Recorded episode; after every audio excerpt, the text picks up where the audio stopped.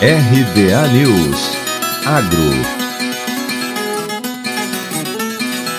quantidade de cana-de-açúcar processada pelas unidades do Centro-Sul na primeira quinzena de junho atingiu 35,96 milhões de toneladas, registrando retração de 14% em relação à moagem verificada no mesmo período da última safra. No acumulado da safra 2021-2022, a moada de cana totalizou 165,59 milhões de toneladas, ante 187,28 milhões de toneladas observadas no ciclo anterior, uma queda de 11,58%. O diretor técnico da União da Indústria de Cana-de-Açúcar, Antônio de Pádua Rodrigues, informou que a queda na moagem na quinzena remete à ocorrência de chuvas em algumas regiões do Mato Grosso do Sul, do Paraná e de São Paulo, impactando a operacionalização da colheita. Dados apurados pelo Centro de Tecnologia Canavieira para o mês de maio registraram produtividade de 77 toneladas por hectare, contra 85,9 toneladas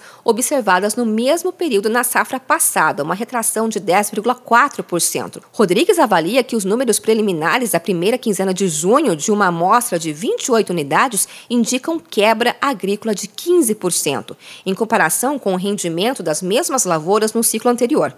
Os valores são de uma amostra reduzida, mas que apontam que a tendência de menor rendimento deve permanecer. A produção de açúcar na primeira quinzena de junho somou 2,19 milhões de toneladas e a de etanol 1,69 bilhão de litros. Rodrigues explicou que a produção de etanol apresentou queda inferior àquela registrada para açúcar, indicando que as unidades produtoras priorizaram a produção do etanol anidro.